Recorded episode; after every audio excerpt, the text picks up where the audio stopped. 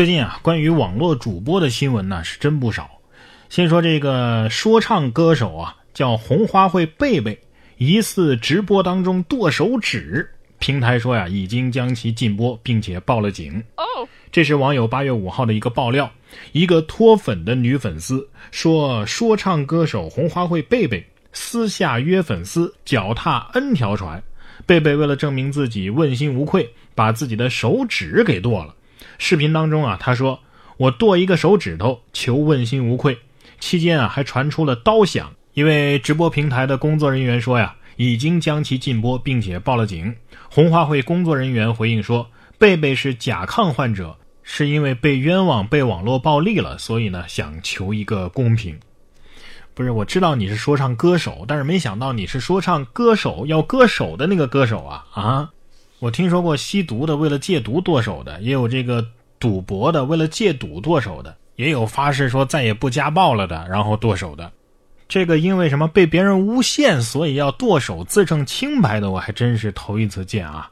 看起来不太聪明，也不太疼的样子呀，也不知道是什么神奇的化学反应让他忘记了疼痛。几个菜呀？喝这么多？这个新闻还有后续，说六号的下午啊，红花会成员蛋壳宣布红花会解散。他在朋友圈里写道：“事已至此，我们不想让事情继续发酵下去，影响这个圈子和我们喜欢的音乐，我们原地解散。感谢所有朋友。”据了解啊，红花会于二零一一年十一月五号由蛋壳啊，本名叫刘佳玉成立。此前呢，主要成员有蛋壳、丁飞。贝贝、蜘蛛、阿芝等等啊，说唱歌手，红花会不知道怎么想的这个名字。大清都亡了一百多年了，红花会早就该解散了吧？哼，希望不要因此影响了好不容易走到地上的中国嘻哈呀。同样是网络主播，下面这位是女主播，怀疑社会摇舞步被抄袭，女主播引发百人持刀互殴，土制炸弹乱飞啊！CCTV 今日说法栏目播出了永和桥斗殴事件，节目聚焦了发生在南宁街头闹市进行的一起斗殴事件。原来是十八岁的网红小辣椒啊，怀疑被人抄袭了自己的原创社会摇舞步，于是召集百余人与对方组织的二十余人互殴，双方持有钢管、砍刀，并且互扔自制的爆炸物。参与互殴的一百人当中啊，仅有四个成年人。年龄最大的是十九岁，九成都已经辍学，过半的孩子父母离异，多为外来务工人员子女或者是留守儿童。小辣椒本人呢被判处有期徒刑八年，其他被告人被判决有期徒刑两年三个月到六年不等。哎呀，为了守护社会摇的原创权，这些个孩子没什么文化，版权意识倒是挺强的啊。但是这个理由，你进监狱之后会被欺负死吧？都没法跟别人吹牛啊！既然你们都是这个牌面上的人，是吧？打打杀杀这么有失身份的事儿，怎么能做呢？斗什么殴啊？你们应该斗武嘛，对不对？对呀。想想啊，这一群在社会边缘挣扎的青少年，辍学、无业，父母管生不管养，他们没有工作技能，也没有混社会的本领，他们过去缺乏正面力量的引导，现在呢，也就只能浑浑噩噩。更不知道未来在哪儿，他们只能在低级的网络消费当中啊，去寻求自我价值和认同了。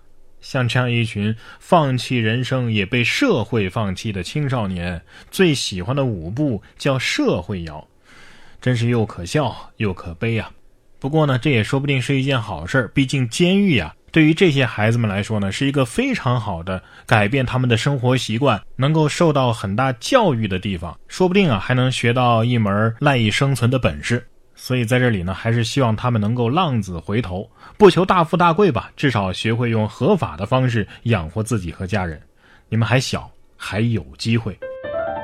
不管怎么样，违法犯罪的事情啊，可千万不能去做，特别是有些喜欢骗老年人的骗子，真的是太可恶了。有位民警啊，连续三天劝告大爷别被骗了，结果大爷呢仍然被骗了五百六十七万。大爷说呀：“我防范意识挺强的呀，我绝对不会被骗的。”近日，北京的张大爷遭遇了电信诈骗，当他准备抵押自己的房产的时候，被警方发现并且拦截了他。民警反复上门劝说，大爷却非常淡定，称自己防范意识很强，绝对不会被骗。结果等民警走了之后啊，转身就把五百六十七万的存款打入了骗子的账户。目前警方正在对案件进行调查。这个故事证明一个道理啊，人类的本质是真香。虽然说呀，该死的就是这些欺负老人的骗子。但是真心希望大爷大妈们，你们真的能不能听听劝啊？怎么想的呢？像防骗子一样防警察，像信警察一样信骗子。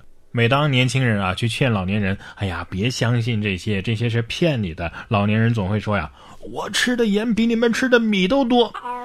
但是大爷大妈们，你们想过没有？那些骗子们也不一定比你的盐吃的多吧？啊？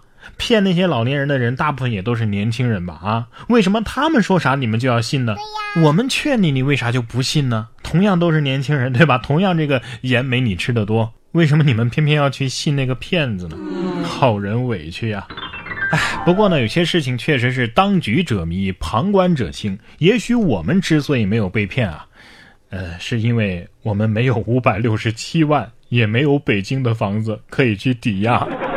不过我倒是觉得吧，老年人之所以容易上当受骗，可能就是跟年轻人的这个寄托呀不太一样。如果子女没有陪在老年人身边，老年人本身呢又没有什么太多的兴趣爱好，那么就很容易去相信骗子。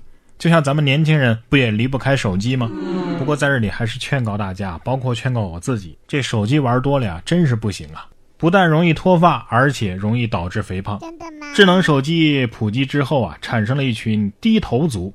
日本的一家网站就发文称啊，玩手机可能会导致掉头发，因为当他们的这个肩颈啊出现慢性疼痛的时候，这里的血管就可能被压迫，那么血液流动呢就受到了影响，氧气和营养无法经血液输送到头部，就使头发不能健康生长了，才会出现枯黄和脱落的现象。嗯，听上去很有道理的样子啊。哎，那是不是说我倒立着玩手机就不会脱发了？我觉得避免脱发最好的办法呀，就是趁头发不注意剃个光头，打他一个措手不及。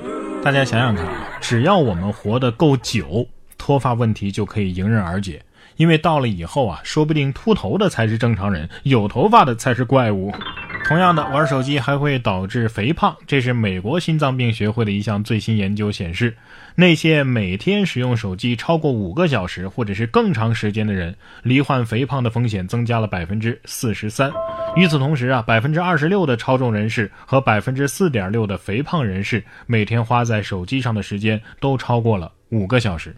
哎，听完这两个新闻，我总感觉现在这年头的科学研究，都像是我妈做的呢。妈，我脱发了，让你天天玩手机。